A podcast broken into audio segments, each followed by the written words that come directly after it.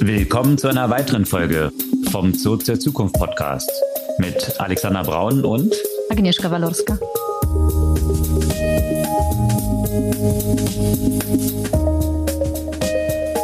Was gab's Neues letzte Woche? Ja, für mich große News. Äh, meine neue Firma ist endlich out of stealth. Mika. Dazu gleich noch mehr.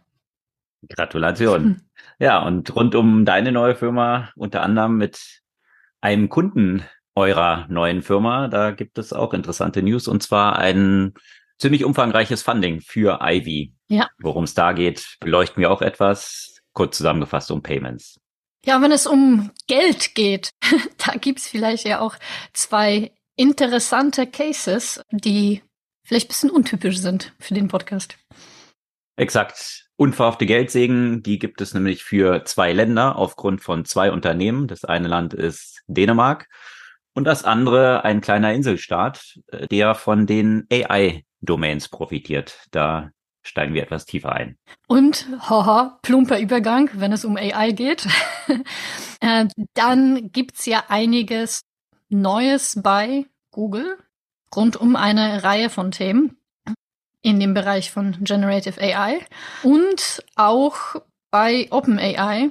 Und zwar wird der ChatGPT Enterprise Phone for Business gelauncht. Und äh, genau, und äh, nicht nur Westen geht's voran mit der äh, Generative AI, sondern jetzt auch tatsächlich werden in China die ChatGPT-Alternativen für das allgemeine Publikum geöffnet.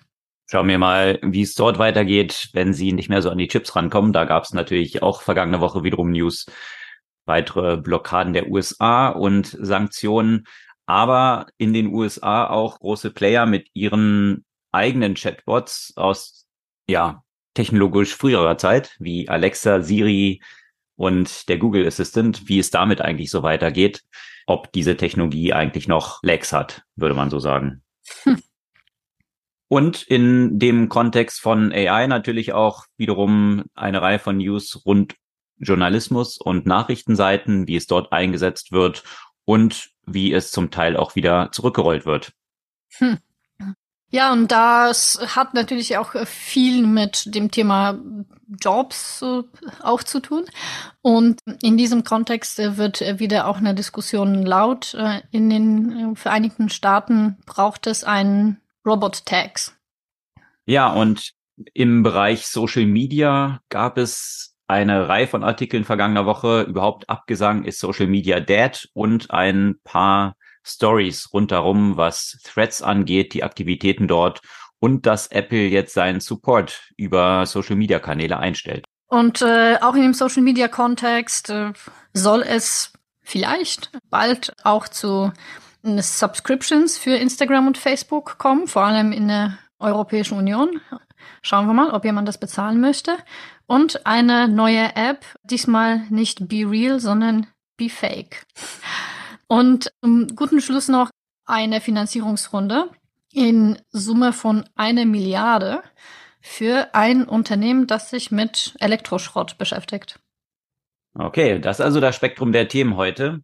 Ihr könnt unseren Podcast abonnieren, einfach auf den Folgen-Button klicken, dann erhaltet ihr jeden Dienstag ganz früh am Morgen die neueste Folge mit unserem Rückblick auf das, was in der vergangenen Woche alles so passiert ist. Ja, steigen wir ein, was bei dir passiert ist und sich schon eine Weile anbahnte, aber jetzt aus Stealth ist. Ein neues Startup, oder? Ja, das stimmt. Also gefühlt bin ich ja auch schon seit anderthalb Jahren in Stealth-Mode. Zuerst mit der einen Firma, dann habe ich sie begraben Winter meinen neuen Mitgründer kennengelernt, Dennis. Und seitdem haben wir angefangen, an einem Thema zu arbeiten, das, glaube ich, für viele Unternehmer ein, ein ziemlichen Schmerz bereitet. Also Alex, wir kennen das ja auch aus unseren zehn Jahren Creative Construction. Buchhaltung war ja immer etwas, was uns den größten Spaß gemacht hat. Und die Interaktion zum Teil mit unserer Steuerberaterin und das Suchen nach äh, Invoices und die Frage, warum kostet es alles so viel? Warum dauert es so lange? Und warum sieht man eigentlich kaum Mehrwert aus, aus, dem, aus dem ganzen Bereich, weil letztendlich hat man das ja nur für den Start gemacht, quasi, für die Bücher und nicht wirklich einen Mehrwert im Sinne von irgendwelchen Financial Insights draus gehabt. Ja, ein wichtiges Thema, was aber für jeden, glaube ich, also privat wie auch geschäftlich, einfach nur ein riesen Painpoint ist in jeder Interaktion, das nicht nur bei uns Creative Construction, unserer vorigen Firma, sondern was man auch so rundherum hört und was noch oben drauf kommt, absoluter Bottleneck ja auch noch darstellt. Also nebst dem, dass man nicht happy ist mit den Services, sind die trotzdem alle so ausgelastet, dass sie eigentlich gar keine Lust haben und gar keine Not haben, neue Angebote oder neue Aufträge überhaupt anzunehmen. Also dort auch Nachwuchsproblem, was dort stark existiert in dieser Branche, oder? Auf jeden Fall. Und ein Thema, also ich meine, es gibt ja eben diesen, diesen Nachwuchsproblem unter anderem, weil die Jobs zum Teil noch, sagen wir mal, sehr antiquarisch ausgeführt werden, ja, also mit relativ wenig Automatisierung, auch da, wo es möglich ist.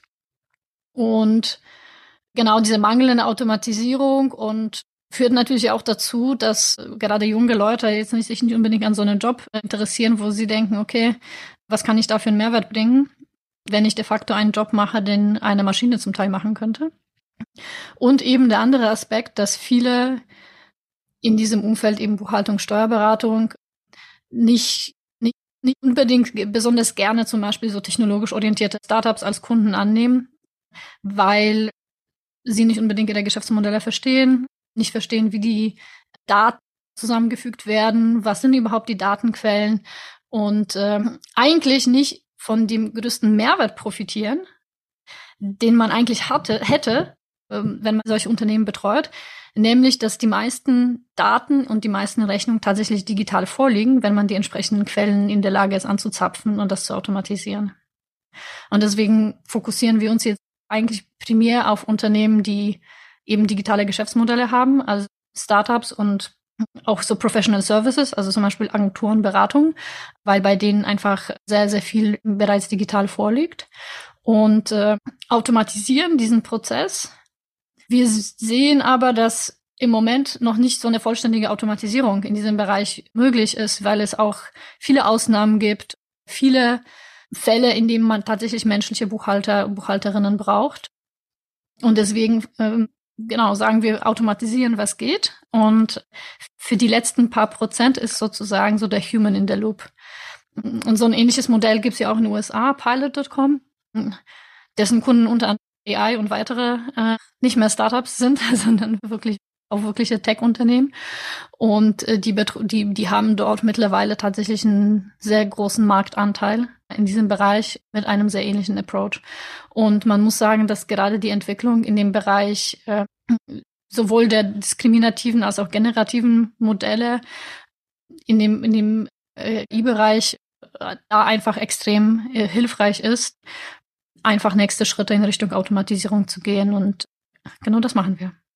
Ja, klingt nach einem großen Problem, was nach einer Lösung sucht und sowohl was die Qualität angeht auf der einen Seite, also dass es eben nicht nur Buchungen ist und Rechnungen abbuchen oder wegbuchen, sondern tatsächlich in diese Beratung auch zu gehen, dort Insights zu generieren, natürlich ein zentraler Punkt ist, der mir in meiner Erfahrung immer gefehlt hat in diesem Kontext. Ja, mir eben auch und deswegen ja. Und dann natürlich noch ein Bottleneck zu lösen, der, ja, was überhaupt die Verfügbarkeit an Personal dort angeht. Definitiv ein spannendes Thema mit viel Problemlösungspotenzial. Da viel Erfolg mit. Und äh, ein Unternehmen, was ihr auch schon als Kunden habt, hat vergangene Woche nochmal kräftig Schlagzeilen gemacht. Und zwar Ivy, ein junges Payment Startup aus Berlin, gegründet, glaube ich, aber schon 21, also nicht mehr ganz so jung, schon noch relativ jung, aber für die Runden, die jetzt Schlagzeilen gemacht haben, also vor einem Monat hatten sie sieben Millionen an einer Seed-Runde eingenommen und das war natürlich schon eine ziemliche News. Und jetzt ein Paukenschlag, nur einen Monat später nochmal 20 Millionen in der Series A. Unter anderem hat da Vala Ventures, also das Vehikel von Peter Thiel, der ja Mitgründer von PayPal war, dort finanziert und dass Peter Thiel Mitgründer von PayPal ist, ist natürlich eine besondere Bedeutung auch für dieses Startup Ivy. als so ein Ritterschlag, da sie sich mit Payments beschäftigen. Also von daher sicherlich eine große News, ein recht junges Team. Und was sie machen wollen, wenn man es ganz knapp zusammenfasst, ist dieses große System von Payments, was hauptsächlich dominiert wird durch so ein Oligopol von Mastercard und Visa Card, das eigentlich aufzubrechen mit Hilfe von Open Banking. Also ganz knapp zusammengefasst, dieses Oligopol aus Visa und Mastercard führt ja dazu, dass hier sehr viele Player, es sind immer fünf Player, die in dieser ganzen Transaktion beteiligt sind, die jeweils eine Gebühr auch verlangen dafür und dazu führt, dass sämtliche Zahlungen darüber den Merchant, also der das dann einsetzt auf der Seite, eine ganze Menge kostet. Und das sind immer so ein paar Prozent. In den USA geht es so zwei, drei Prozent. Und das macht natürlich für große Händler, die selbst nur so eine Profitmarge von zwei bis drei Prozent haben. Wenn man sich dann mal anschaut, dass dann die Transaktionen für diese Payments nochmal zwei bis drei Prozent sind, die könnten einfach, wenn diese Kosten nicht da wären, könnten sie ihre Profitabilität einfach mal verdoppeln. Und das zeigt einfach, was, was für ein zentrales Problem das ist. Und gleichzeitig aber auch diese Netzwerkeffekte, die dort existieren, weil diese beiden Player, Visa und Mastercard, da natürlich sehr fest im Sattel sitzen. Und die Idee ist jetzt hier, eben um über Open Banking diese ganzen Zwischenplayer, die dort mitverdienen, dadurch zu eliminieren, dass man direkte Zahlung aus dem jeweiligen Bankkonto des Kunden realisiert. Das heißt, beim Händler ein Button integriert ist, darüber dann auf einen Klick direkt die Zahlung in die eigene, wenn ich Kunde bei der Deutschen Bank bin zum Beispiel, geleitet wird und ich dann, so wie man es auch von Apple Pay und anderen kennt, über Face ID identifiziert, dann eine Zahlung aus dem Bankkonto direkt ausgelöst wird. Also man sich die ganzen Payment Rails über Kreditkarten, die dort zwischen existieren, zu eliminieren. Das so grob zusammengefasst. Und das ist natürlich ein riesiger Markt, eine riesige Opportunity.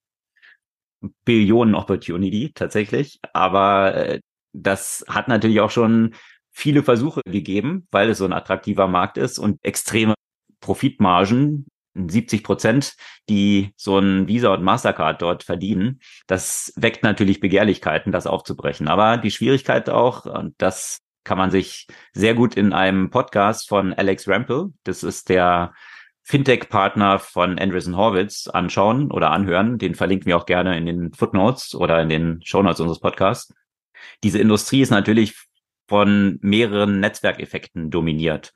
Und zwar einerseits natürlich die Netzwerkeffekte, also eben das klassische Netzwerk. Je mehr Händler Visa und Mastercard anbieten, desto attraktiver ist das Netzwerk, desto mehr Kunden und so weiter. Also diese typischen Netzwerkeffekte. Aber was noch hinzukommt und wo ich mir bei Ivy so ein bisschen die Frage stelle, ob sie das schaffen werden, das aufzubrechen, ist ein zusätzliches Challenge.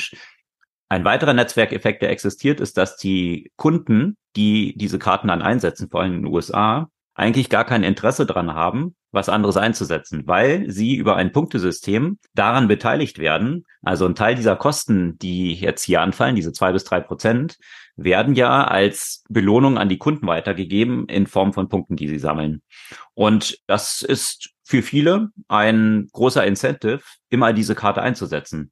Und äh, wenn Sie jetzt bei einem Einkauf dort, naja, was müssten Sie einsparen? Wenn ich da ein Prozent als Kunde bekomme, das macht vielleicht Sinn bei sehr hohen Transaktionen, dass es sich für mich als Kunde lohnt, jetzt dem Händler zu sagen, okay, dann zahlen wir das irgendwie anders und dafür zahle ich ein Prozent weniger. Aber bei den meisten Transaktionen fällt es für die Kunden nicht so ins Gewicht.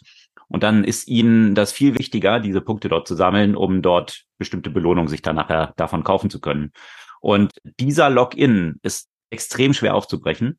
Und äh, da stellt sich für mich die Frage, was tatsächlich der Incentive dann ist, für die Kunden das anders zu tun. Ivy versucht hier in diese Richtung zu gehen, dass sie halt sagen, du kriegst dann so Belohnung, also die Einsparung in bestimmter Form weitergegeben wird, dass vielleicht Bäume gepflanzt werden mit dieser Einsparung, die dann erzielt wird. Also das als so ein Incentive, so Green als, als einen Anreiz dort zu setzen. Ich bin aber ein bisschen skeptisch, ob, ob das gelingen dann wird vor allem in den USA, wo natürlich diese Belohnungs, dieses Belohnungssystem viel etablierter und noch größer ist.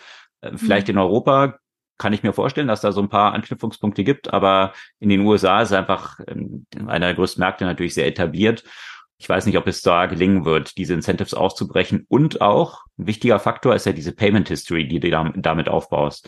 Das heißt, über die Kreditkarten und den Einsatz davon erhältst du erst eine Kreditwürdigkeit und das baust du über dieses Thema halt auf. Also da sind mhm. sehr viele Aspekte drin in diesem System, die so entrenched sind in mehrere Richtungen Netzwerkeffekte, die es extrem schwer machen, diesen Markt aufzubrechen. Aber natürlich eine riesen Opportunity und deswegen natürlich auch Wette, die man als VC durchaus ein, eingehen kann, selbst wenn die Erfolgswahrscheinlichkeit irgendwie bei niedrigen einstelligen Prozentbereich äh, liegt, dieser niedrige einstellige Prozentbereich mit dem Transaktionsvolumen oder den Gewinn, den man dort erzielen kann, multipliziert, kann es trotzdem dann zu einer Wette machen, die es Sinn macht einzugehen.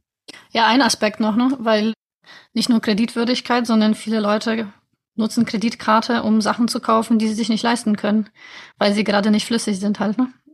Ob das wünschenswert ist, ist eine andere Frage, aber es ist ein, ein übliches Konsumentenverhalten. Absolut. Und das in dem Fall eben nicht möglich wäre, ne? sondern du könntest quasi nur das bezahlen, wofür du die Mittel auf dem Konto hast. Exakt. Deswegen ist ja aus einem ähnlichen Grund, weil es so ein interessanter Markt dann aber wiederum ist, den aufzubrechen, ist ja vor ein paar Jahren so ein Boom um Buy Now, Pay Later gewesen, was eben auch genau das gleiche Oligopol versucht aufzubrechen. Und dort gab es so die ersten Hoffnungen, dass tatsächlich dort Anreize geschaffen werden, weil das Problem, was du gerade beschrieben hast, es den Leuten dann ermöglicht wird, hier trotzdem weiter auf Kredit eben einzukaufen und tatsächlich auch ein Incentive dann entstehen könnte, weil ganz neue Einnahmenströme dadurch ermöglicht werden, weil bei Kreditkarten wird nur ein kleiner Teil von Daten eigentlich durch das System geschleust und bei Buy Now Pay Later gibt es die Möglichkeit, eine Auflösung bis zu dem einzelnen Item, was die jeweilige Nutzerin oder Nutzerin gekauft hat, dort darzustellen. Und das ermöglicht natürlich ganz neue Monetarisierungswege. Auch Werbung ist ja ein sehr relevanter Bereich. Dort Retail, Media und so weiter. Es ist ein riesen Wachstumsmarkt, dass man hier von den Anbietern von Produkten direkt mögliche Interessenten dann identifizieren kann. Also das ist hier ein weiteres Thema dann bei Buy Now, Pay Later. Mal schauen, ob es äh, Ivy hier gelingt. Auf jeden Fall haben sie jetzt den Ritterschlag hier von Peter Thiel. Und was ich mich auch noch frage, was auch noch interessant sein könnte, wie sich hier natürlich die anderen Player, die jetzt die Hardware-Provider, also App, Google und Co. sind, mit ihren eigenen Lösungen dort drin, Apple Pay. Natürlich läuft es aktuell noch über die Kreditkarten, die dort hinterlegt sind. Aber ich könnte mir auch vorstellen, dass die natürlich einer der Hauptcontender in diesem Bereich sind weil früher oder später, wenn ich sämtliche Apple-User dort drauf habe, wird sich für Apple dann auch die Frage stellen können, könnten sie nicht die Kreditkarten rausschmeißen und die Transaktionen direkt abwickeln zwischen den einzelnen Nutzern. Also sicherlich ein Markt, der hart umkämpft sein wird und mal schauen, wie lange Visa und Mastercard ihr doch sehr gut etabliertes, mit sehr vielen Netzwerkeffekten verteidigtes Oligopol dort weiter behalten können. Ja, wir wünschen Ihnen auf jeden Fall viel Erfolg bei dem Kampf gegen, der, gegen das Etablierte und werden das sicherlich ja auch länger beobachten. Ja, ein weiterer umkämpfter Markt ist sicherlich auch der Pharmamarkt. Ja, der Pharmamarkt, der auch für einen unerhofften Geldsegen für Dänemark geführt hat. Und zwar ist in der vergangenen Woche ein Unternehmen zu dem wertvollsten Unternehmen Europas aufgestiegen. Das war jetzt schon, ich glaube, seit über zwei Jahren Louis Vuitton, also LVMH, der große Luxusgüterkonzern, der den Eigentümer über längere Zeit zu dem reichsten Mensch der Welt gemacht hat, bis die Tesla-Aktie wieder stieg und Elon Musk ihn wieder abgelöst hat. Also das ist immer so ein Kopf an Kopf Rennen zwischen den beiden. Und jetzt ist Louis Vuitton abgelöst worden von Novo Nordisk. Novo Nordisk, ein dänisches Pharmaunternehmen, was ein Medikament auf den Markt gebracht hat, Vigovi. Und Vigovi ist eigentlich als ein Diabetes-Medikament entwickelt worden. Und dann hat man aber festgestellt, nebst dem Effekt, dass es eben bei Diabetes hilft, führt es auch zu einer starken Gewichtsreduktion. Und dann hat man festgestellt, das ist natürlich noch ein viel interessanterer Markt, weil es ein viel größeres Kundenspektrum gibt, was dort hinter steckt. Und das hat die Aktie nach oben katapultiert und hat für das Land Dänemark dazu geführt, dass das Finanzministerium jetzt die Prognosen für das Bruttoinlandsprodukt angepasst hat. Wohlgemerkt, das Finanzministerium von Dänemark aufgrund dieses eigenen einen Unternehmens. Und zwar rechnet man jetzt in Dänemark von einem Wachstum von 1,7 Prozent des BIPs. Zuvor war man von einer Schrumpfung von 0,3 Prozent ausgegangen. Das heißt, diese zwei Prozent Differenz gehen allein auf dieses eine Unternehmen Novo Nordisk zurück und das wiederum auch. Da muss sich Deutschland auch irgendwie so ein Unternehmen überlegen, das ja. zum Wirtschaftswachstum beitragen würde. Naja, in gewisser Weise war es in Corona-Zeit ja dann BioNTech, ja, die ähnlich mit diesem einen Hit-Medikament oder Impfstoff hier natürlich für extreme Werte gesorgt haben, aber natürlich ist die Gesamtwirtschaft auch wesentlich größer, um dann so einen Impact zu haben. Aber Unterschied zu einem Impfstoff, der während der Corona-Zeit sich natürlich sehr gut verkauft, ist dieses Medikament Vegovi ein Medikament wiederum, was man kontinuierlich einnehmen muss. Das heißt, wenn ich die Gewichtsreduktion dort erzielen will, dann muss ich in Deutschland um die 300 Dollar oder 300 Euro im Monat berappen das ist so die Monatsration, äh, die ich benötige und das eben kontinuierlich. Also von daher ist natürlich sehr attraktiv, ein, kon ein kontinuierlicher Cashflow. Und wenn man sich dann wiederum anschaut, 300 Euro zahlt man in Deutschland. Du kannst dir vorstellen, dass man in den USA da ein bisschen mehr für zahlt. Da wird pro Monat um die 1900 Dollar abgerechnet. Das zeigt so, wie unterschiedlich das bepreist wird und der Markt natürlich in den USA sowieso Pharma alles viel teurer und natürlich sehr viel Übergewichtige. Einer der Hauptprobleme natürlich in den USA, die hier an diesem Medikament wollen und auch zu dieser Schwierigkeit führen, dass es zu wenig jetzt gibt für Diabetiker, die eigentlich für tatsächliche Diabetiker, ja, ja, und zwar überall. Also ich habe das jetzt schon in, in Deutsch, in der deutschen, in der polnischen Presse überall gelesen, dass eben die Diabetiker einfach auf ihre Medikamente nicht mehr kommen, weil andere Menschen sich das greifen. Ja. Genau. Und das führt natürlich auch, da gab es noch einen interessanten Artikel, den wir verlinken, zu großen Umbrüchen in vielen an, anderen Industrien, die bisher von diesem Thema profitiert haben. Also wenn man so sich an wenn man, wenn man so an Weight Watchers denkt oder Fitnessprogramme, Diäten, das ist ja ein Riesensegment. Da ist auch wiederum ein Umbruch, wo viele Leute jetzt sich dann wahrscheinlich sagen, ja, wozu soll ich eigentlich noch regelmäßig ins Gym laufen und versuchen abzunehmen und hier kontinuierlich weniger zu essen, wenn ich dieses Medikament nehmen kann. Also hier ist auch eine riesige, diese ganze Fitness- und Diätbranche vor einem 72 Milliarden in den USA allein äh, dort umgesetzt werden, vor einem ziemlichen Umbruch durch dieses eine Medikament. In den USA gibt es auch noch einen Player, der ein vergleichbares Medikament rausgebracht hat, aber das äh, treibt die Märkte aktuell an. klingt nach einer sehr gesunden Entwicklung. Statt, statt besser essen und Sport machen, lass mir einfach was spritzen. Ne? Dann muss ich diesen nervigen Zeug nicht mehr machen. Ne?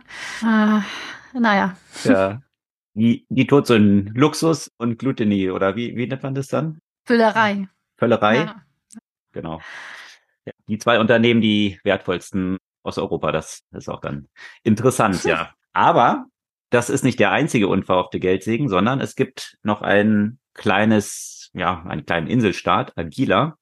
Und die haben auch einen unverhofften Geldsegen dort plötzlich, aber der kommt aus ganz anderer Richtung. Kannst du dir vorstellen, woher? Ja, tatsächlich habe ich das, bis wir vorher gesprochen haben, nicht assoziiert, dass die Abkürzung von äh, Angila AI ist. was natürlich. Die Abkürzung als Top-Level-Domain, genau. Was natürlich eine ziemlich begehrte Abkürzung gerade ist. ja.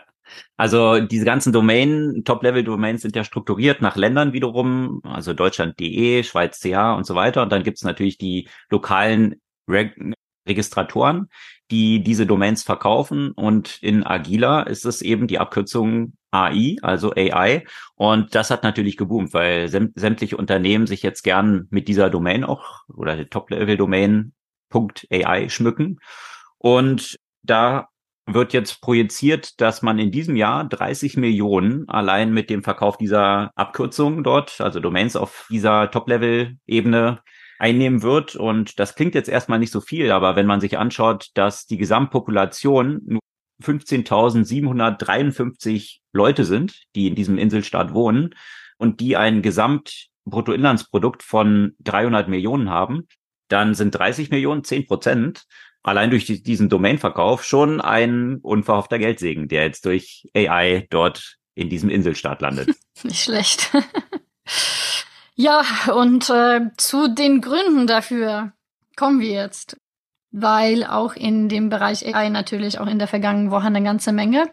Da will ich im ersten Schritt auf die ganzen Entwicklungen bei Google eingehen, auch weil wir tatsächlich bei Mika vieles für unseren MVP auf der hm, Google Cloud entwickeln, äh, weil man muss sagen, es ist schon extrem äh, praktisch, komfortabel, dort auf all die Tools zugreifen zu können, sowohl diskriminative als auch generative Modelle zu nutzen und einfach auf eine Reihe von bereits quasi so semi-fertigen Tools zuzugreifen, um eigene KI quasi zu bauen.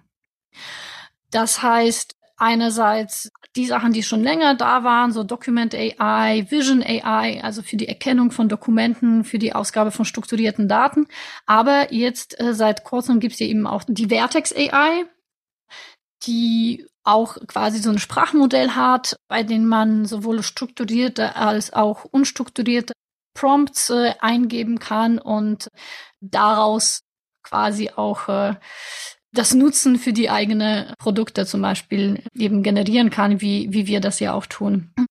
Und hat ja Google zum Beispiel jetzt letzte Woche in Berlin so einen kleinen Hackathon äh, gehabt, wo man von den Google Engineers sich so ein bisschen Hilfe oder Support äh, holen konnte für die, für die eigene Entwicklung. Das war natürlich auch super spannend.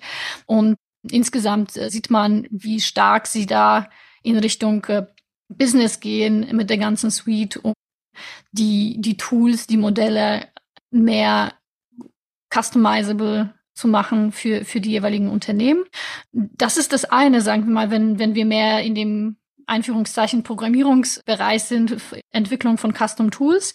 Äh, aber natürlich nicht das einzige. Google hat ja auch die Duet AI eingeführt.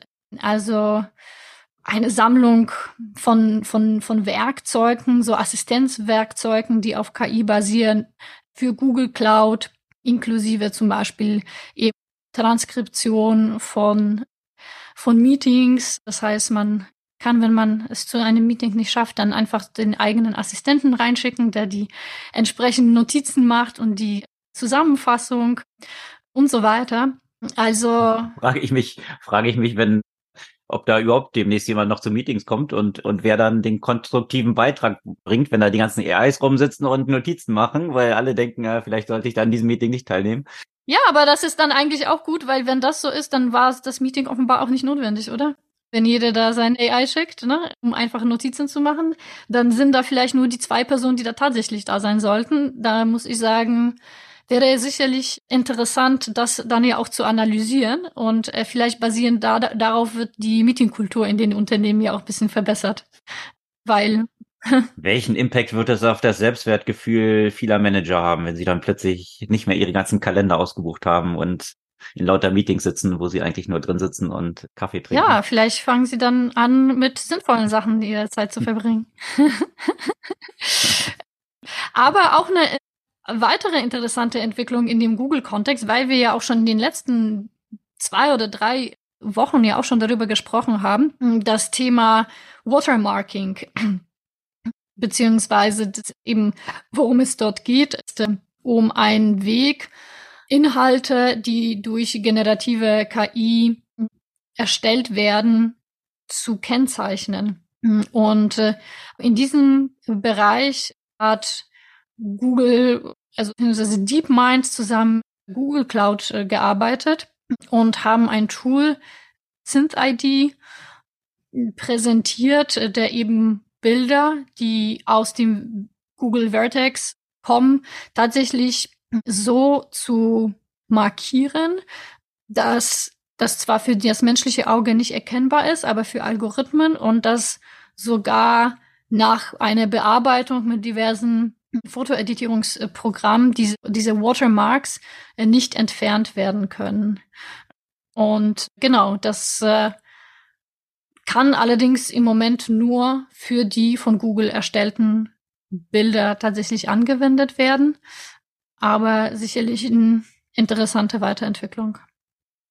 Ja, das ist sowieso interessante und sehr dringende Fragestellung. Wir hatten ja schon häufig darüber berichtet, wie man diese Manipulationsmöglichkeiten, die jetzt natürlich mit AI noch viel stärker existieren, sowohl was Bilder als auch Text angeht, wie man das reduzieren kann und dort verhindern kann, dass hier eine Lawine von Fake-Content auf uns zukommt. Und Bilder ist ja die eine Geschichte, wie du es gerade beschrieben hast. Ganz interessant finde ich auch die Ansätze, die versucht werden, im Kontext von Text, generierten Text zu etablieren, wo man knapp zusammengefasst schon so Ideen hat in diese Richtung, dass Textgeneratoren ja Synonyme, also Bibliotheken von Synonymen für, für bestimmte Wörter haben. Und jetzt kann man sich ganz einfach so vorstellen, man hat so wie zwei Spalten wo Synonyme abgebildet sind. Und bei der Generierung von Text bedient man sich bei dem einen stärker in der einen Spalte und bei dem anderen in der anderen Spalte und kann dann über die in diesem Text vorkommenden Wörter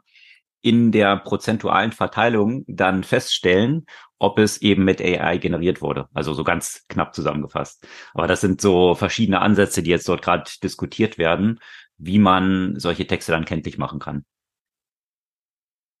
Aber bei Duett hatte Google ja auch eine andere Sache noch angekündigt, und zwar ihr Zahlungsmodell jetzt. Ne? Also die gehen da ja so in die Richtung von Microsoft, haben jetzt auch bekannt gegeben, dass sie pro Nutzer 30 Dollar im Monat jetzt verlangen werden für die Nutzung dieser unterschiedlichsten AI-Tools, die in den Produktivitätswerkzeugen von Google jetzt auch integriert werden.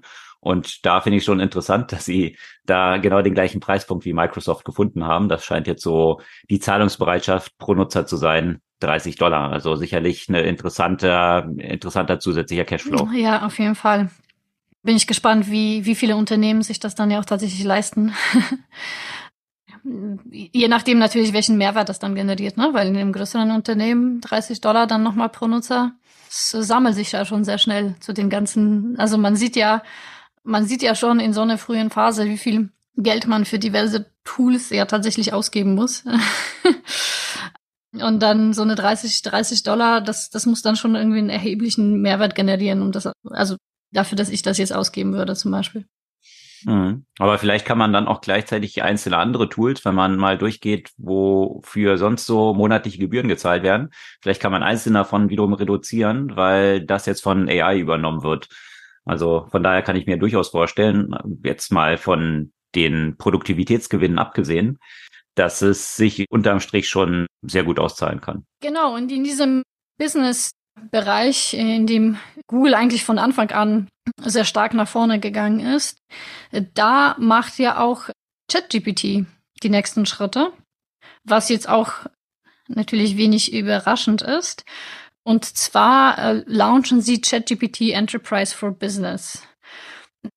Dazu gab es jetzt vergangene Woche einen Beitrag direkt von eben von OpenAI und äh, das deklarierte Ziel natürlich, äh, die ganzen unterschiedlichen Aspekte des Arbeitslebens äh, zu unterstützen und äh, das Ziel oder die Ausrichtung von ChatGPT Enterprise soll natürlich stärker auf das Thema äh, Privatsphäre, hm, Sicherheit, äh, Sicherheit von Daten und entsprechende Anpassungen in dem an die Unternehmensstruktur halt sein. Äh, das ist wohl ja auch nach bestimmten Compliance-Standard ja auch äh, jetzt zertifiziert, beziehungsweise folgt bestimmten Compliance-Standards, die in USA erforderlich sind, ähm, soll mehr auf, auf Anpassung und Ko Kollaboration ausgerichtet werden, soll eine bessere Datenanalyse Möglichkeiten anbieten und äh, soll auch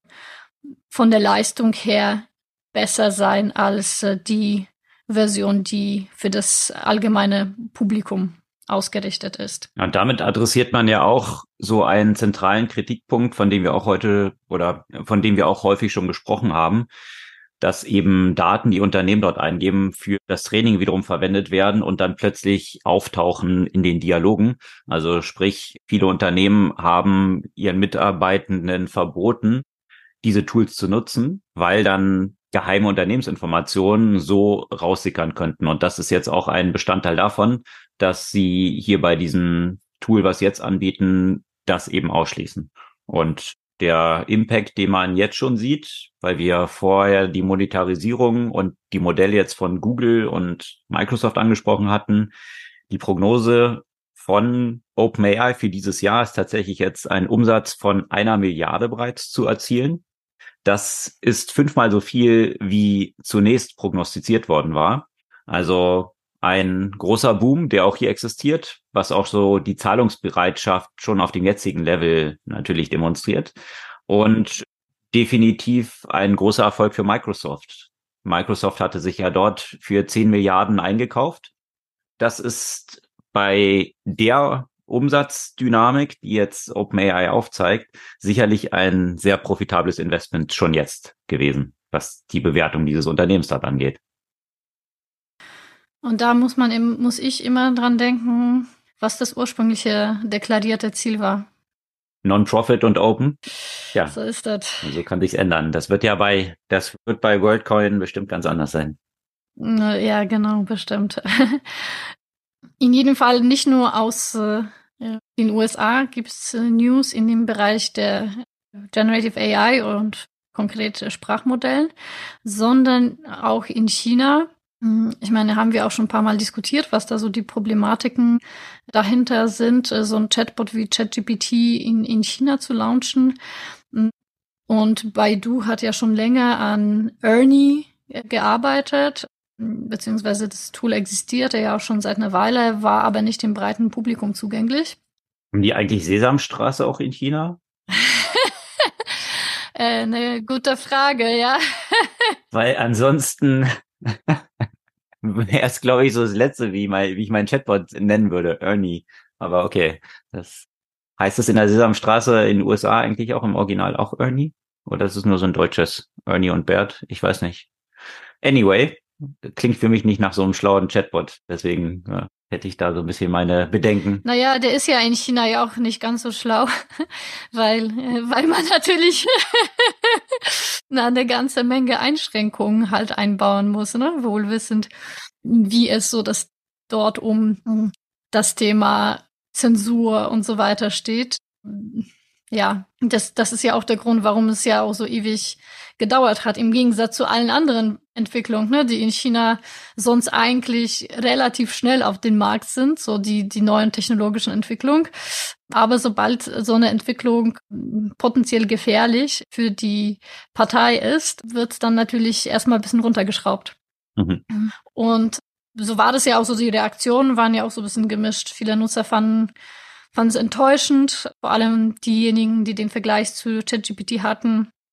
Ja, ja, und äh, die eine Einschränkung, die es dort natürlich gibt, die hast du ja gerade beschrieben, was die Trainingsdaten dort angeht. Da ist man in China natürlich selektiver, weil man sicher gehen will, dass die Aussagen, die dann von so einem Bot getroffen werden, auch auf Linie der Partei sind und nicht hier, ja, mögliche kritische Informationen dadurch verbreitet werden könnten, aber auf der anderen Seite natürlich auch die Chips, die dafür notwendig sind, um diese Modelle zu trainieren. Und da hatten die USA ja Exportrestriktionen auferlegt, den großen Chip-Unternehmen, also hauptsächlich Nvidia, dort die leistungsfähigsten Chips nicht nach China verkaufen zu dürfen.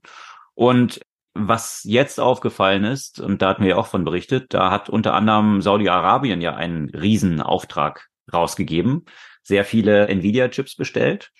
Und da dürfte den USA aufgefallen sein, dass es dort eigentlich so Parallelen gibt. Also sprich, im Zuge des Angriffs von Russland auf die Ukraine hat man ja ein Verkaufsverbot von russischem Öl aufgestellt und hat dann aber festgestellt, hm, komischerweise hat Saudi-Arabien billig am Weltmarkt ganz viel russisches Öl eingekauft und dann relativ teuer weiterverkauft als saudi-arabisches Öl.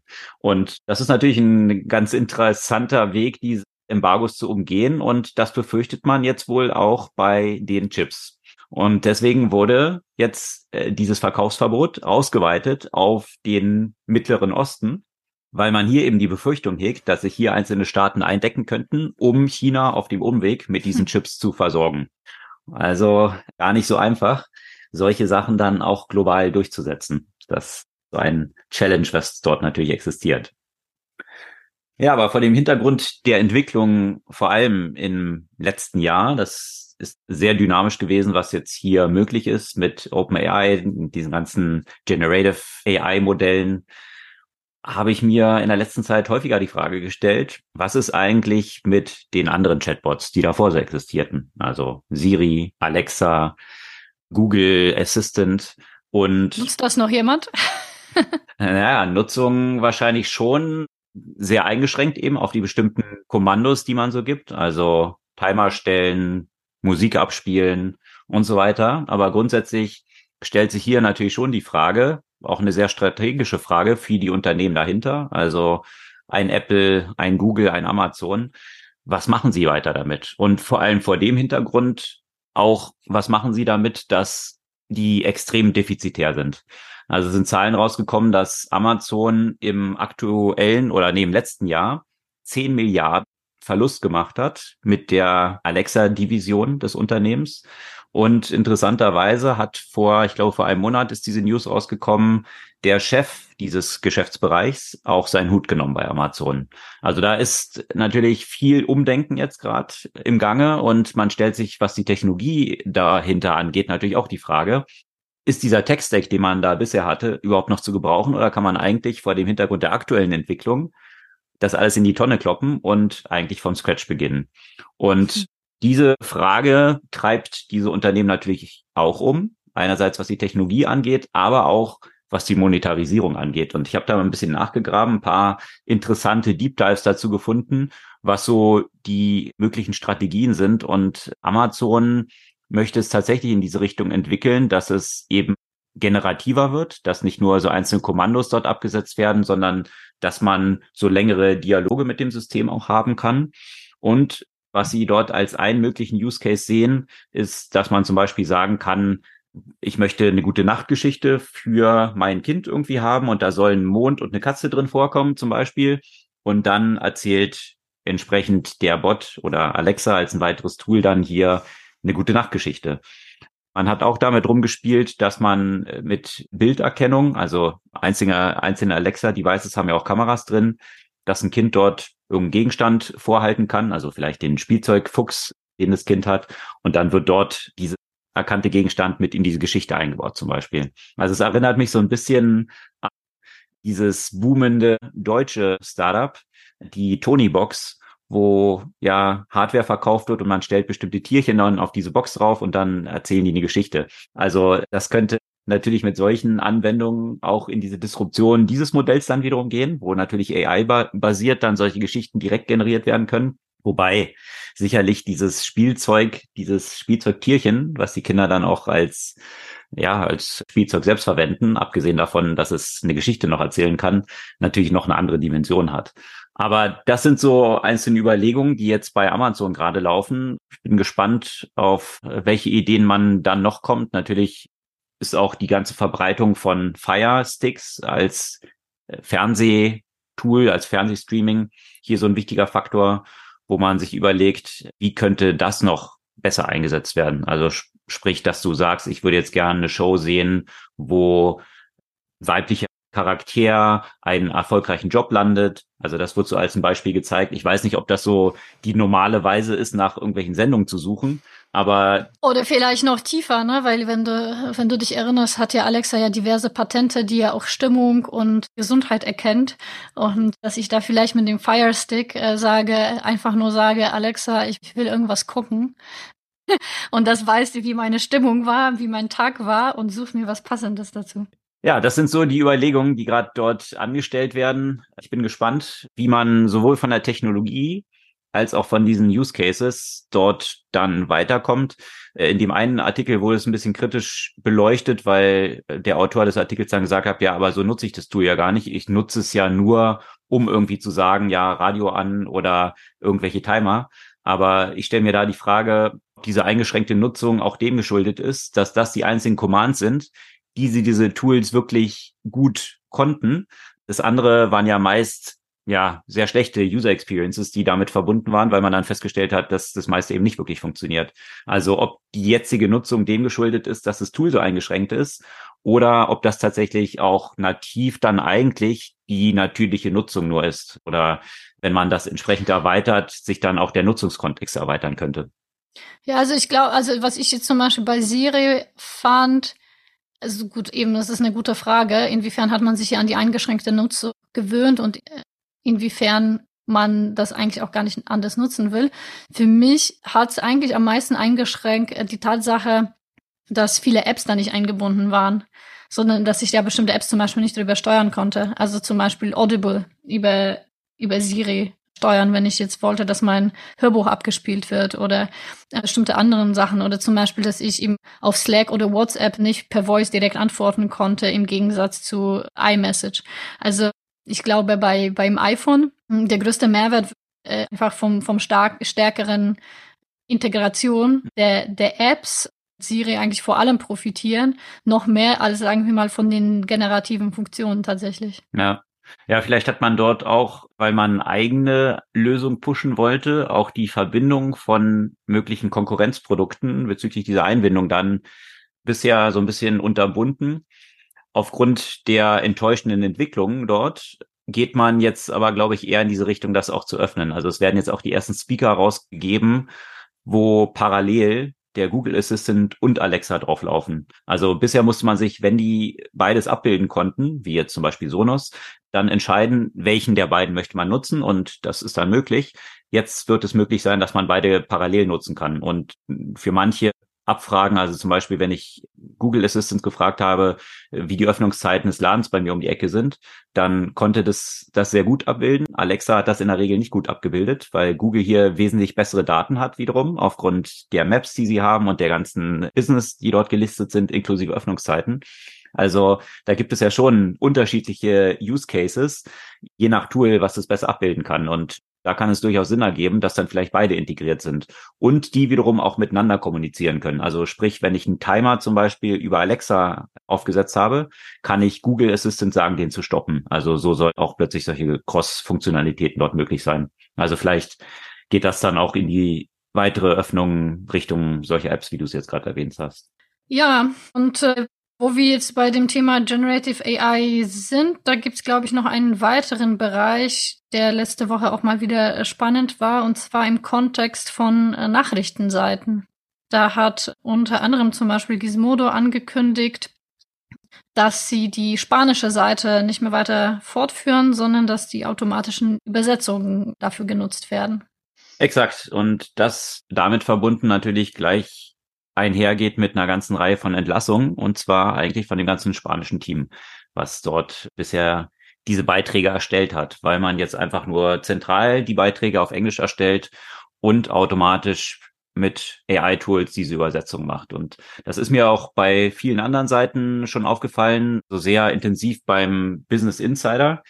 Wenn man dort viele Artikel auf Deutsch liest, dort häufig eine Einleitung drüber, dass der Artikel mit AI aus dem Englischen übersetzt wurde und von Redakteuren nur noch mal kurz überflogen wurde, so dass man ja sich dort auch entsprechend Kosten, Kosten spart und eine größere Verbreitung der Inhalte, die man eh erstellt, darüber in unterschiedlichste Sprachen dann auch erzielt. Und das ist sicherlich äh, ein Weg, der von immer mehr Unternehmen beschritten werden wird, was die ganze Content-Erstellung natürlich wesentlich effizienter macht und den erstellten Inhalten, für die man ja eh schon gezahlt hat, über unterschiedliche Sprachregionen wesentlich mehr Reach gibt. Ja, das ist dort die positive Seite. Die negative Seite ist natürlich, na, viele Leute, die dort ihre Jobs verlieren werden, die bisher dort. Und die Qualität zum Teil der Texte, muss ich schon sagen. Also die sind ganz gut, die, die Übersetzungen. Die sind auch weitestgehend korrekt, aber häufig eben die feinen Unterschiede werden da noch nicht abgebildet, was gerade natürlich im Journalismus, wenn es nicht um reine Faktenvermittlung geht, auch ein Faktor ist, finde ich. Ja, und was mir aufgefallen ist eben, es gibt auch einen bestimmten Sprachstil, der im Englischen eben gut funktioniert, gerade so im American English, genau. dass man sehr kurz angebunden und so ein bisschen unterhaltsam und irgendwie joking und, und so schreibt. Das hört sich eins zu eins auf Deutsch übersetzt einfach sehr merkwürdig an. Ja, das, das hört sich da zum Teil so an, als ob wirklich wie so ein Praktikant diesen Artikel geschrieben hätte, weil es einfach im Deutschen so nicht funktioniert. Also das ist noch diese Feinheit da drin, selbst wenn die Übersetzung an den Wörtern orientiert schon sehr gut funktioniert. Also die Adaption dann auch auf einen unterschiedlichen kulturellen Kontext wird sicherlich noch eine weitere Komponente sein, die aber diese Tools auch früher oder später können. Also ist ja jetzt schon, wenn du denen in Prompts jetzt mehr mitgibst und Beispiele zeigst, wie eigentlich geschrieben werden sollte, dann ist das ja auch schon sehr gut. Also ich glaube, da kann man das auf Basis der jetzigen technologischen Möglichkeiten schon sehr viel verbessern noch. In die andere Richtung ging es aber bei der Gant. Gannett ist ein größeres amerikanisches Nachrichtenunternehmen, die auch viele Websites betreiben.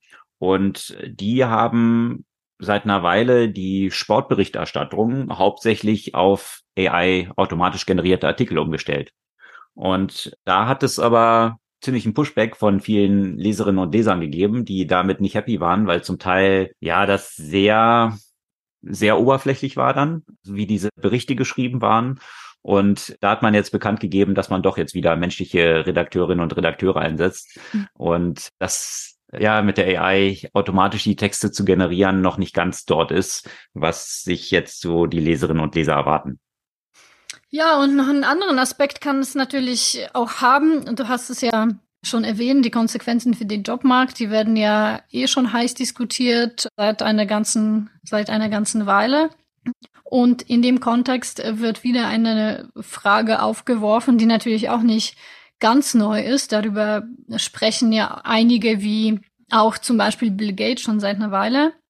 Braucht es, braucht es einen Robotersteuer sozusagen. Also mit Roboter sind natürlich nicht nur die humanoiden mechanischen Roboter, die irgendwo eingesetzt werden, sondern äh, die Robotersteuer würde natürlich äh, sich auch auf Algorithmen beziehen. Eine entsprechende regulatorische Wirkung dann auf den äh, Jobmarkt zu haben. Einerseits vielleicht als Anreiz für Unternehmen, doch menschliche Arbeitsplätze beizubehalten und in dem anderen Fall Einnahmen zu generieren, um äh, den Verlust von den Jobs äh, quasi zu kompensieren. Ich finde, das ist schon eine, eine interessante Fragestellung, die meines Erachtens durchaus ernst betrachtet werden müsste aus der Perspektive ja der Entwicklung, die die im Moment halt stattfinden. Die Frage ist, wie genau soll das dann am besten erfolgen? Da gibt es ja viele äh, viele Ideen dazu. Also eine Idee dazu, äh, die, die schon ein paar Mal gefallen ist, ist zum Beispiel quasi komplett den Lohnsteuer entweder zu reduzieren oder komplett entfallen zu lassen, mhm. wodurch äh, dann natürlich eine höhere Motivation existiert, tatsächlich Menschen halt anzustellen und deutlich das Unternehmen entlasten würde. Und dafür eben zum Beispiel den Einsatz von Algorithmen, wie auch immer, entsprechend äh, mit, mit Besteuerung äh, zu belegen. Was meinst du dazu?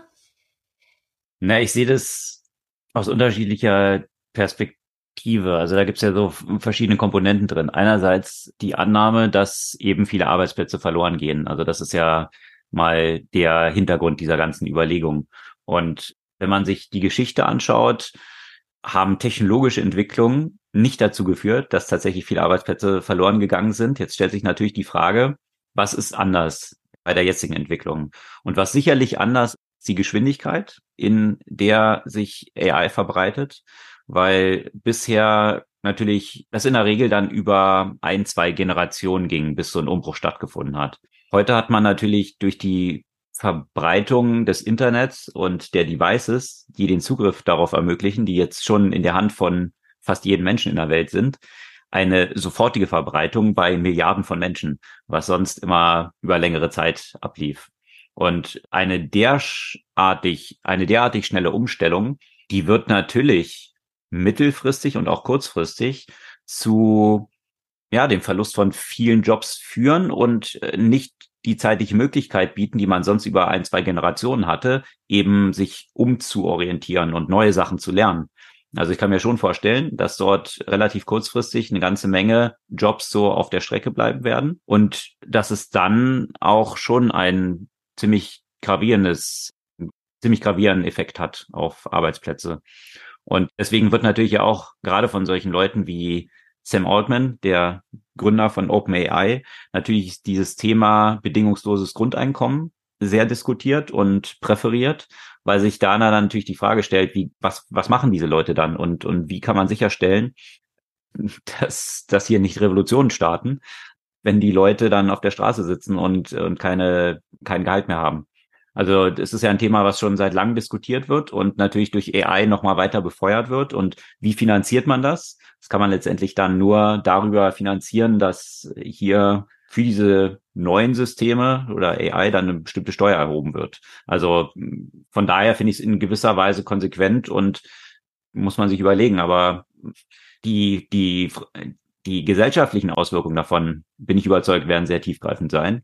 Und ja, zumindest eine diskussionswürdige, auch wenn es natürlich mit vielen komplexen Fragestellungen wiederum verbunden ist, wie du es gerade beschrieben hast. Wie führt man das ein? Was genau und was zählt dann dazu? Irgendwelche Algorithmen? Ist Google dann mit dem Suchalgorithmus? Was ist dann dort der Impact? Oder wenn jetzt Facebook den Algorithmus hier zum Beispiel in Europa rausnimmt, was die Filterung von Artikeln angeht, weil aus Privacy-Gründen das nicht mehr erlaubt ist, müssen sie es dann da nicht zahlen und so weiter. Also stehen ja sehr viele Fragestellungen nochmal dahinter, die es sehr komplex machen werden, hier zu einer Lösung zu finden. Und vor allem eine Lösung, mhm. die dann auch eine globale Vereinbarung ist. Weil ansonsten, wie mhm. läuft es dann sonst wieder? Ich habe meine, meine Server irgendwo, ja, in Aguila stehen, wo auch die schöne Domain herkommt zum Beispiel.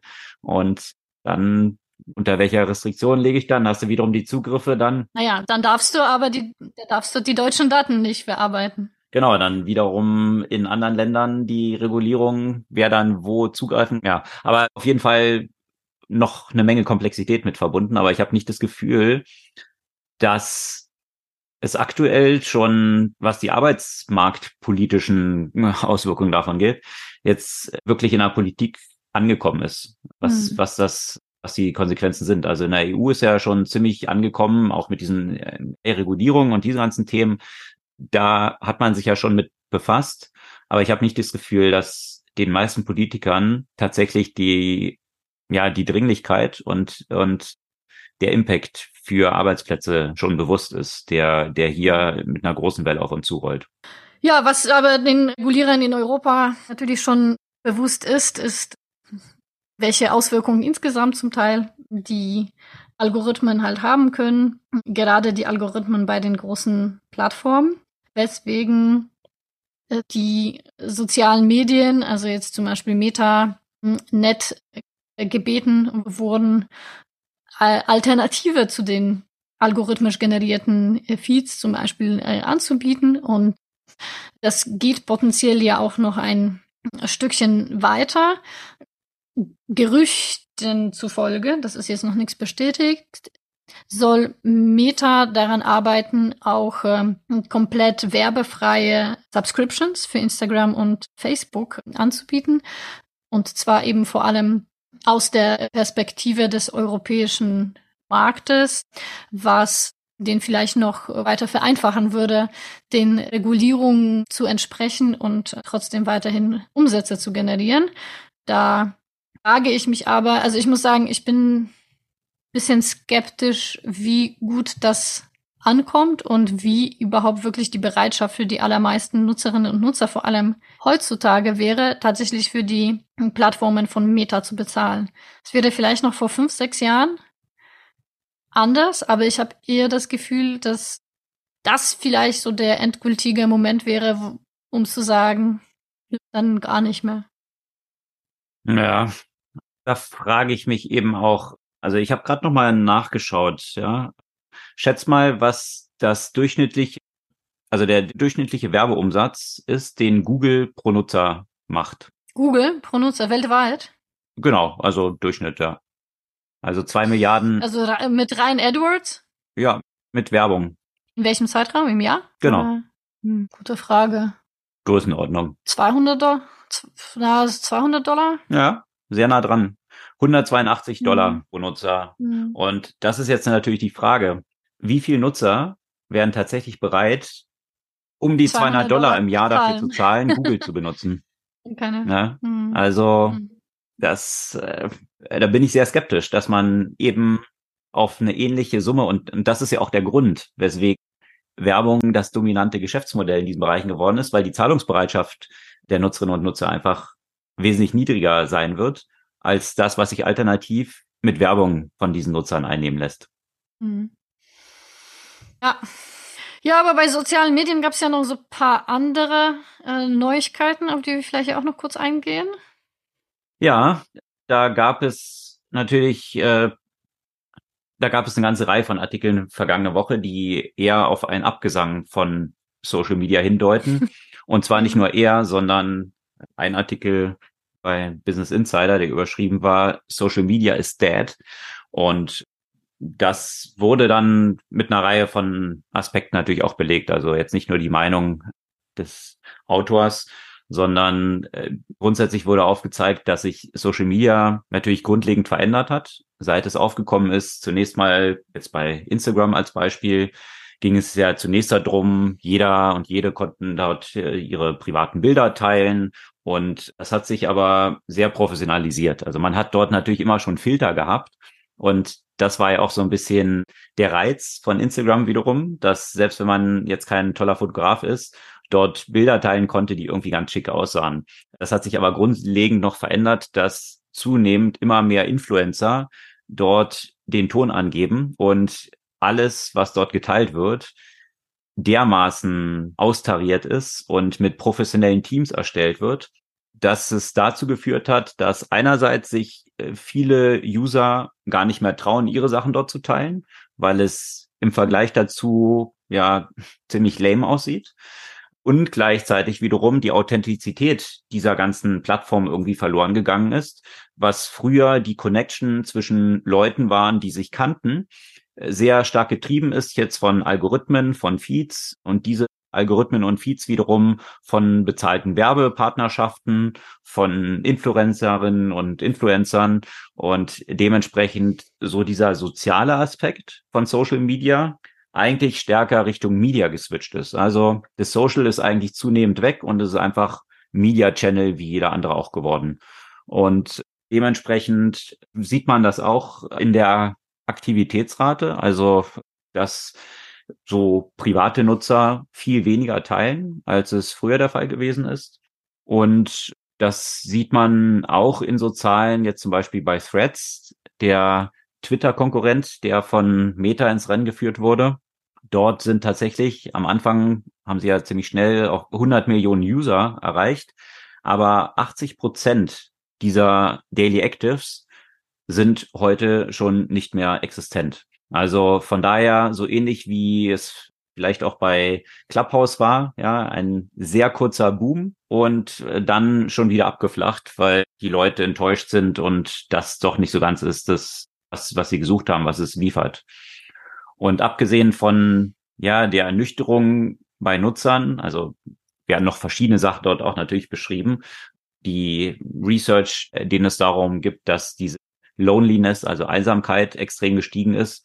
Gibt es interessante Statistiken, dass die wesentlich höher ist bei Leuten, die Social Media für mehr als zwei Stunden am Tag nutzen, versus die, die es für nur 30 Minuten nutzen. Also Wobei ich mir dort dann auch wiederum die Frage stelle, nutzen es einsame Leute mehr oder macht die Nutzung das Gefühl der Einsamkeit größer? Also äh, das ist natürlich auch wahrscheinlich was, was ein bisschen verzerrt ist dann in solchen Statistiken. Teufelskreis. Also ich glaube, das bedingt sich gegenseitig wahrscheinlich. Also, aber grundsätzlich eben die, dieses FOMO-Thema, dass man immer sieht, oh, das Leben der anderen ist so geil, sämtliche Sachen, mhm. die die machen, es sind so toll, dass in Relation dazu, das, was man selbst so hat, ja alles ziemlich lame aussieht. Und das nutzt jetzt nicht gerade dem, ja, dem Happiness, der, dem, dem Glücksempfinden der Nutzer und ist letztendlich dann auch nicht zuträglich, diese Nutzung weiter nach oben zu treiben. In, und den Konsequenzen. Deswegen, ja, Deswegen ist ja so eine App wie Be, Re Be Real vielleicht ja auch so so einen ersten Erfolg zumindest gehabt. Und ich finde das ja auch eher viel besser für so Mental Health als Instagram, weil auf BeReal sehe ich meine ganzen Freunde, die genauso den gleichen langweiligen Scheiß machen wie ich. so, den ganzen Tag vom Rechner sitzen und arbeiten. So, zum Beispiel, weißt du?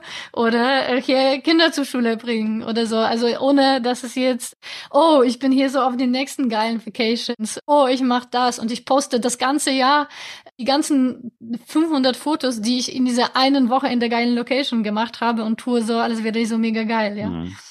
Wobei man dort auch gesehen, in den Statistiken gesehen hat, dass es auch wieder abgenommen hat, weil eben vielleicht ist eben dann real zu sein dann doch auch nicht. Also willst du dann deine ganzen Freunde die ganze Zeit vom Computer ist ja auch nicht so spannend sitzen sehen. Also Boah, weiß nicht, finde ich besser, weil das war ja auch früher irgendwie so ein bisschen Facebook, hast du ja auch so ein bisschen mehr so die Reality geteilt am Anfang, ganz am Anfang, als du noch nicht wusstest, wie du das nutzt. Aber deswegen kam jetzt die neue App, die heißt Be Fake, ja. Das heißt, dass die so eine Be Real mit äh, KI kombiniert. Also das heißt, äh, du, du postest ja trotzdem so Real-Time mit Front- und Back-Kamera, aber kannst es mit so Prompts arbeiten. Hm, super. okay. ob das die, ob die neue Lösung von Social Media sein wird, I don't know. Wahrscheinlich nicht, aber haben schon mal ein paar Millionen äh, Dollar Finanzierung jetzt hm. bekommen. Wie fake Gibt's aber eigentlich ja schon. Also, aber naja, vielleicht nicht mit dem AI-Twist, aber was man dort immer auch gesehen hat, dass sich gerade auf Instagram und WhatsApp äh, viel in private Gruppen verlagert hat, dass das Teilen von Bildern dann eher im geschlossenen Netzwerk stattfindet, tatsächlich dann mit den Freunden. Also was ja eigentlich der Nukleus des ganzen Social Media mit Facebook angefangen oder MySpace auch davor ja dann gewesen ist. Und ja, das finde ich schon interessant, wie dieser Bogen jetzt sich wieder schließt und Leute dann doch wieder eher die persönliche Connection haben wollen, weil nur Verbreitung zu haben, nicht wirklich zu einer wertvollen Connection zwischen den Leuten beiträgt, auch wenn ich irgendwie 5000 Follower und weiß ich was habe oder 5000 Freunde in Anführungsstrichen. Das hilft dann auch nicht unbedingt dem Glücksempfinden und der Verbindung mit anderen Menschen. Und in Konsequenz davon, oder vielleicht, wer weiß, aber auf jeden Fall äh, gab es vergangene Woche auch die News, dass Apple jetzt auch den Support über Twitter und andere Social-Media-Kanäle mhm. einstellt. Also bisher konnte man Twitter über Twitter oder X, wie es jetzt heißt, eben Apple auch anschreiben, wenn man bestimmte Fragen hatten. Das Team wird jetzt aufgelöst. Also 150 Mitarbeitende werden dort entlassen bei Apple. Jetzt kann man natürlich sagen, grundsätzlich versucht Apple jetzt auch Kosten zu reduzieren, weil die Umsätze jetzt ja eher rückläufig sind, aktuell sogar. Also von daher ein bisschen zu sparen, aber das ist wahrscheinlich nicht der einzige Faktor. Vorher hatten auch schon andere Unternehmen, wie zum Beispiel Sony oder auch Netflix angekündigt, dass sie den Support über diese Kanäle, Social Media Kanäle einstellen. Und die Begründung war dort, dass sie es eher in eigenen Kanälen haben wollen, also Plattformen, wo sie auch die Owner sind. Also das ist wahrscheinlich noch eine weitere Komponente, nebst dieser Müdung bei den Nutzerinnen und Nutzern selber, dass natürlich sie sich immer nur auf den Plattformen von anderen bewegen dann und die Connection, die sie dort aufbauen, jetzt wie bei Twitter, zum Beispiel einfach jetzt mal Elon Musk gehört, das ist vielen Unternehmen wahrscheinlich auch ein Dorn im Auge. Aber ähm, gut, dass du jetzt gerade Elon Musk erwähnt hast. Äh, das passt jetzt gerade nämlich zu dem letzten Beitrag. Hast du schon mal von Redwood Materials gehört? Nein. Ja, ich eben vorher auch nicht. Und mhm. dann äh, lese ich, dass das Unternehmen ja auch gerade eine weitere Finanzierungsrunde über eine Milliarde abgeschlossen. Also eben eine Milliarde Finanzierungsrunde, nicht Bewertung, also eine ganze Menge. Und dieses Unternehmen wurde von dem JB Straubel, äh, der Mitgründer und ehemalige CTO von Tesla war. Und sein Startup fokussiert sich auf das Recycling von Batterien und Elektroschrott. Hm, was machen sie dann genau? Die spezialisieren sich darauf, verbrauchte Batterien von Elektrofahrzeugen zu zerlegen und die darin enthaltenen Metalle wie Nickel, Kupfer, Kobalt, Lithium zurückzugewinnen. Und, äh, diese zurückgewonnenen Metalle werden dann wiederverwendet, um neue Komponenten zu herzustellen, die in den Batterien für Elektrofahrzeugen eingesetzt werden können. Hm, das heißt, deren Ziel ist wirklich Batteriekomponenten im Inland herzustellen, um die globalen Risiken zu minimieren und ja, so eine gewisse Circular Economy äh, auch herzustellen in dem Bereich der Elektrofahrzeuge. Hm. Sicherlich ein wichtiger Markt, gerade vor dem Hintergrund eines Artikels auch, den wir auch gerne in den Show Notes teilen. Bei Bloomberg war der hm. erschienen.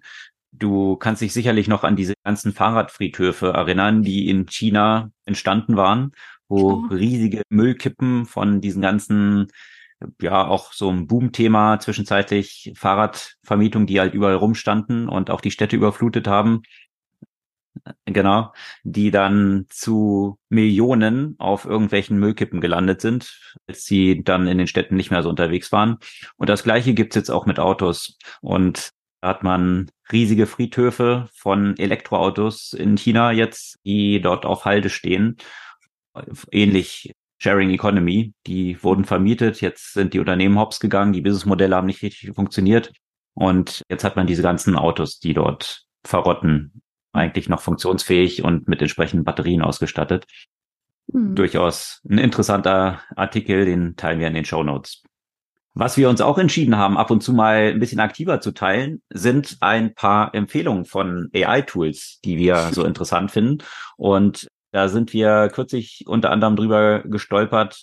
Wenn ihr unseren Podcast hört und euch wundert, dass wir auch nicht so häufig irgendwelche M's oder so haben in, in, in unseren Erklärungen hier, dann kann das einerseits daran liegen, dass wir fleißig geübt haben, aber es liegt auch daran, dass es bestimmte Tools gibt, wo man das automatisch entfernen kann.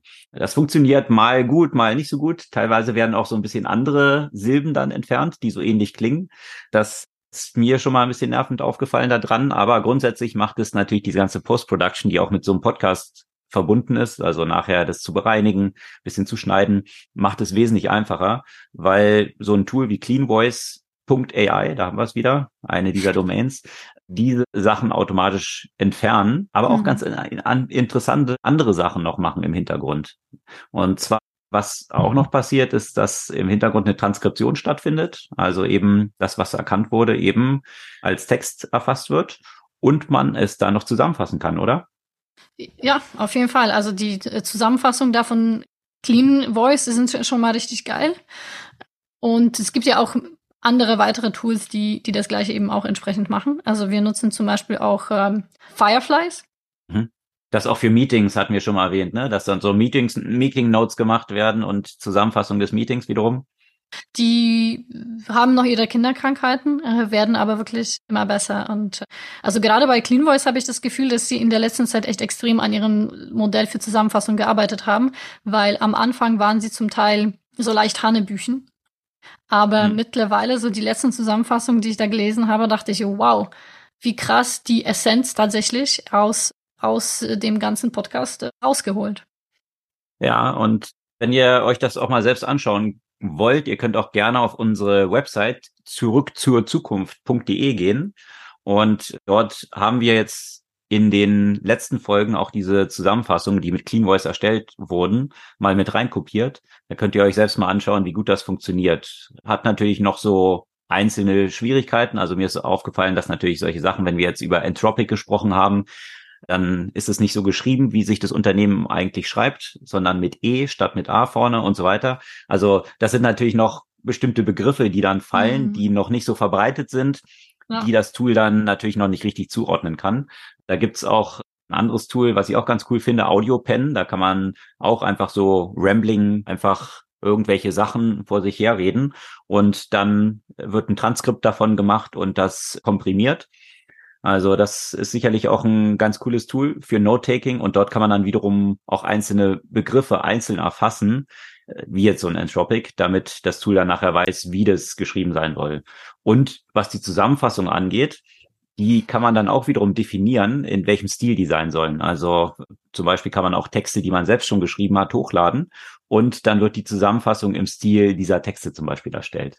Also auch noch ein sehr nützliches Tool, und das letzte, was gerade noch bei Podcast ich noch empfehlen würde, das nennt sich DexAI. Das verlinkt mir natürlich alles in den Show Notes.